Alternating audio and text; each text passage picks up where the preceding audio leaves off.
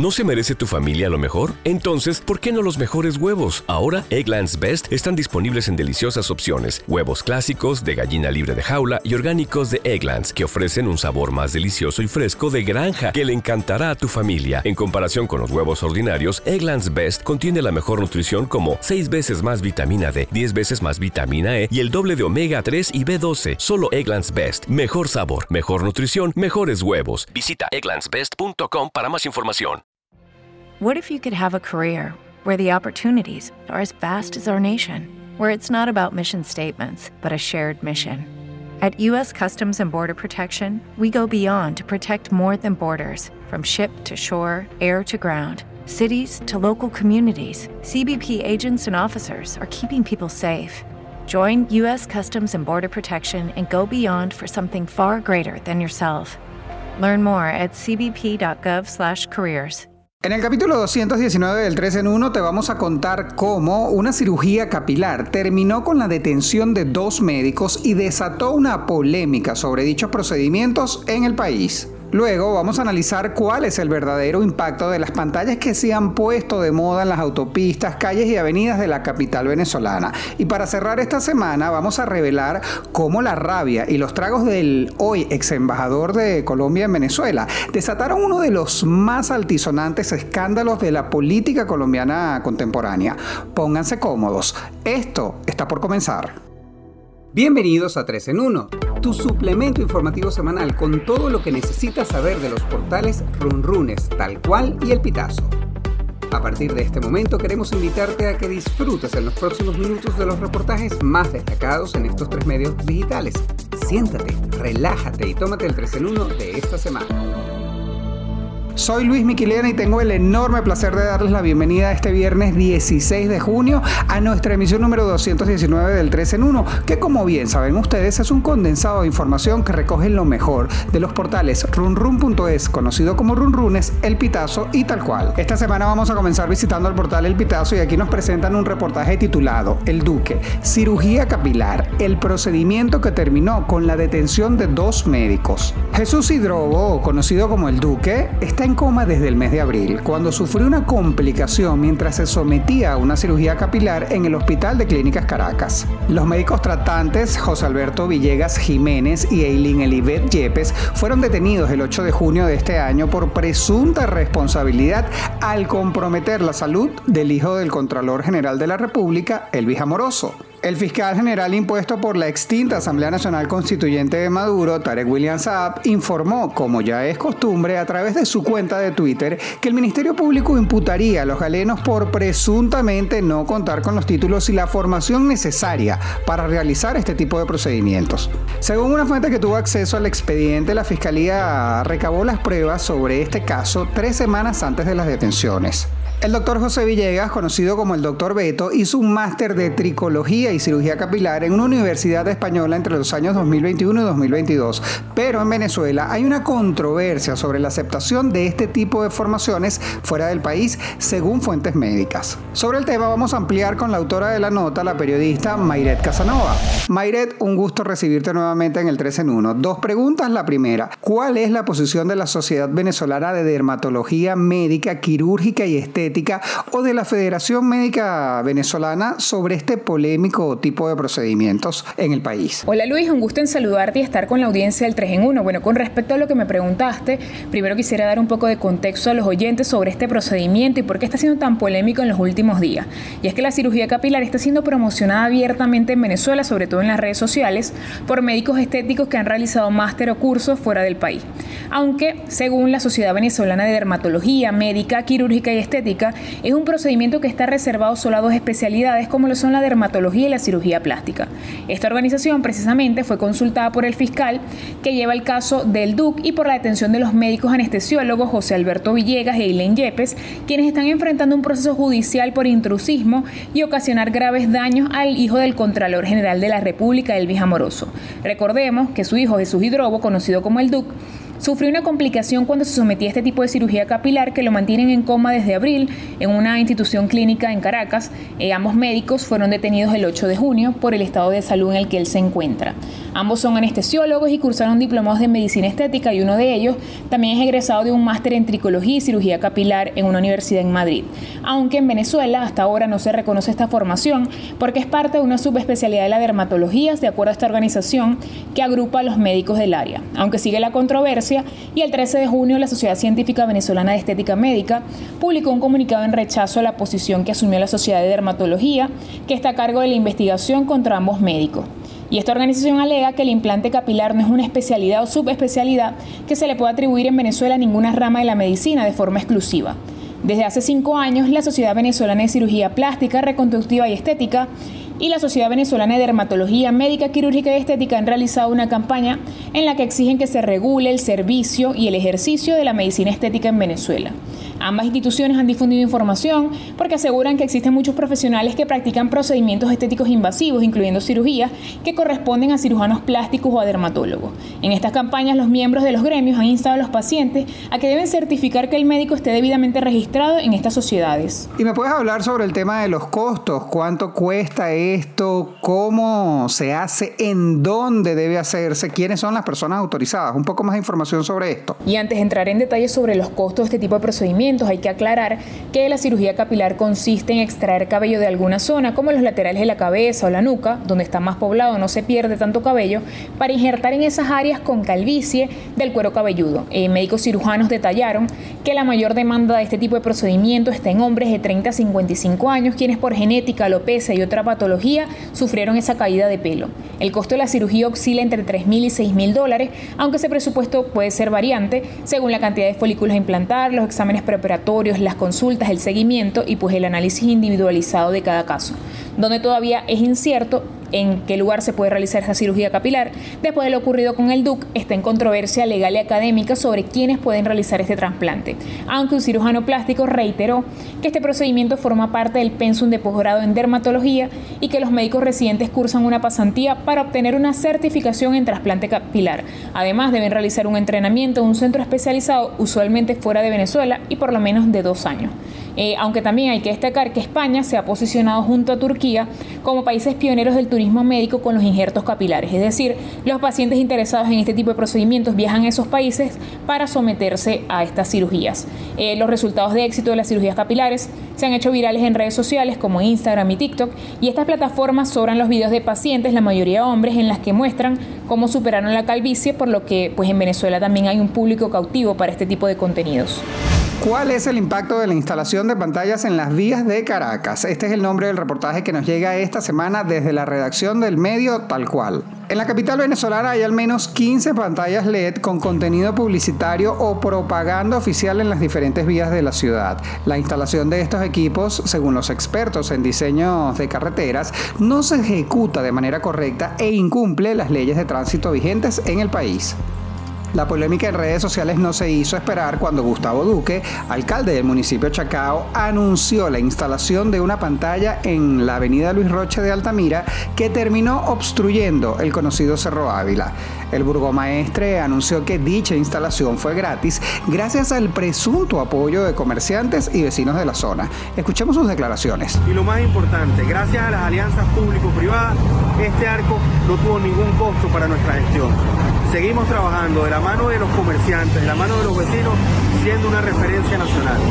Seguimos trabajando por Chacao. Por su parte, Josefina Flores, urbanista y ex jefa del Departamento de Planificación Urbana de la Universidad Simón Bolívar, comentó a tal cual que deben respetarse las edificaciones patrimoniales y que no puede haber publicidad disruptiva con el medio natural. De igual forma, en el año 2010 el Ministerio de Energía Eléctrica prohibió el uso de electricidad en vallas y avisos publicitarios luminosos ubicados en las vías públicas como parte de un plan de emergencia que lanzó en ese momento el fallecido líder de la Revolución Bolivariana, Hugo Rafael Chávez Frías. Le damos la bienvenida a la periodista María de Los Ángeles Graterol para que nos aclare eh, un par de dudas sobre este tema. María de Los Ángeles, espero estés muy bien. ¿Es recomendable tener este tipo de distracciones mientras se maneja por las principales vías de la capital? No, esto es cero recomendable. De hecho, en la normativa venezolana está que estas vallas, carteles luminosos y todo este tipo de publicidad que externa no puede estar en medio de las vías, ni en separadores viales, intersecciones, puentes, ni en distribuidores, pero tú ves que acá en Caracas los hay.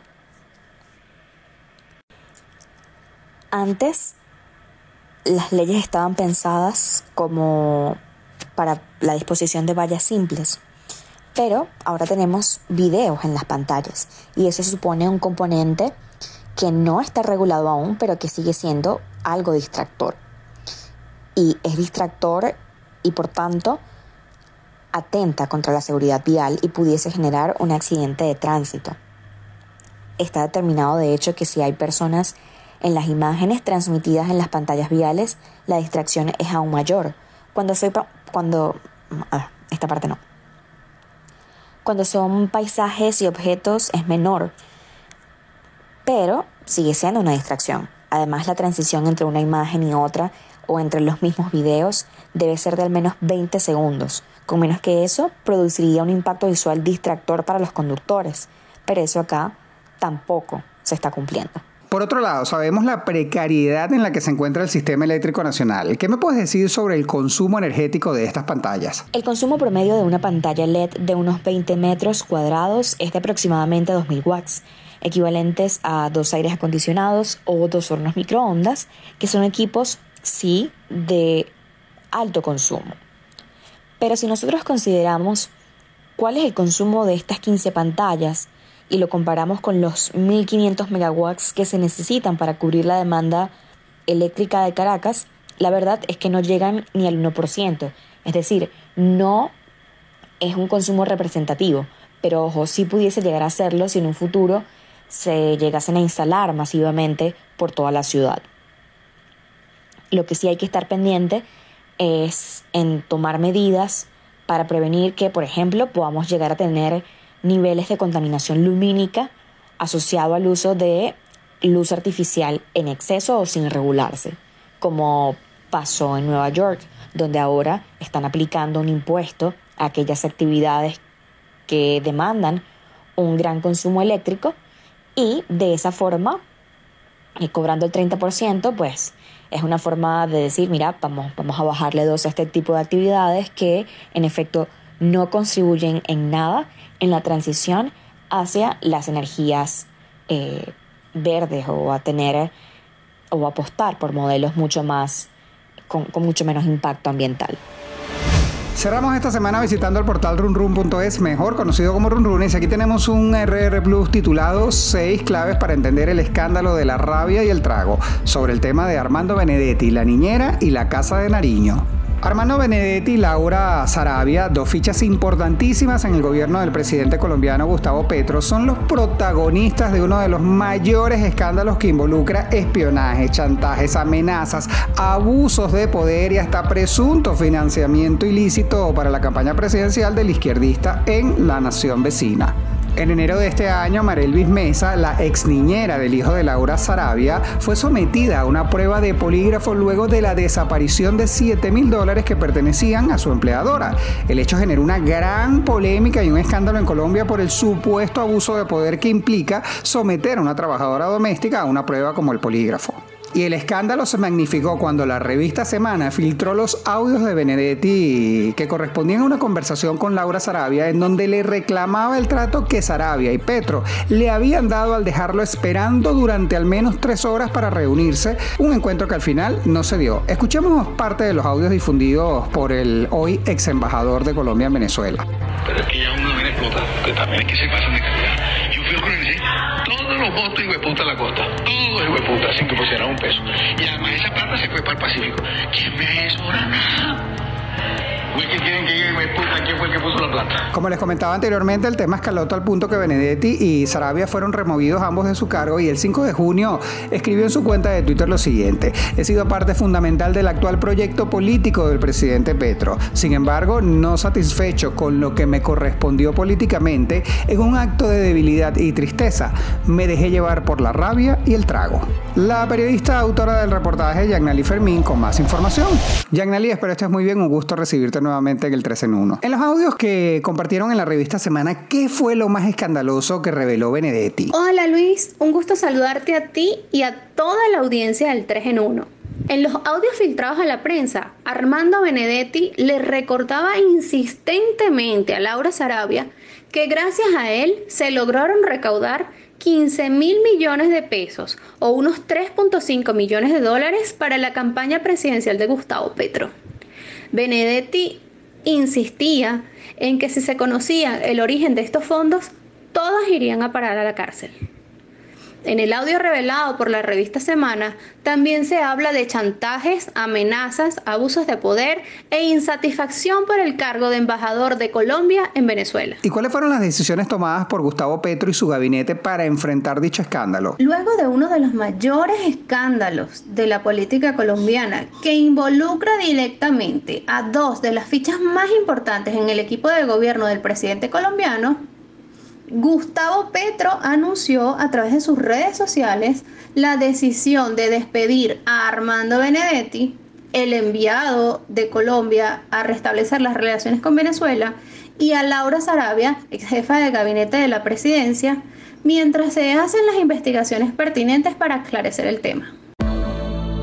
Y con esto, señores y señoras, hemos llegado al final de nuestra emisión 219 del 3 en 1, tu suplemento informativo semanal. Como siempre, para mí, para este servidor, es un placer recibirlos en esta cita que tenemos todos los viernes con la información. Recuerden que pueden ayudarnos a llegar a mucha más gente y lo que deben hacer es muy sencillo. En la plataforma en donde nos escuchen, recuerden que estamos en Spreaker, en Spotify, en Google Podcast, en Apple Podcast y para tu comodidad, estamos también en la plataforma de videos YouTube. Lo que debes hacer es muy sencillo. Copias el enlace, lo compartes con tus amigos y así nos ayudas a multiplicar esta información. Agradezco el apoyo de Abraham Moncada en la edición y montaje de este espacio y en la producción ejecutiva y narración, este servidor Luis David Miquilena. Nuevamente nos vamos a encontrar el próximo viernes 23 de junio. Cuídense mucho, tengan un excelente fin de semana, descansen, disfruten con sus familias y nos escuchamos pronto. Hasta luego.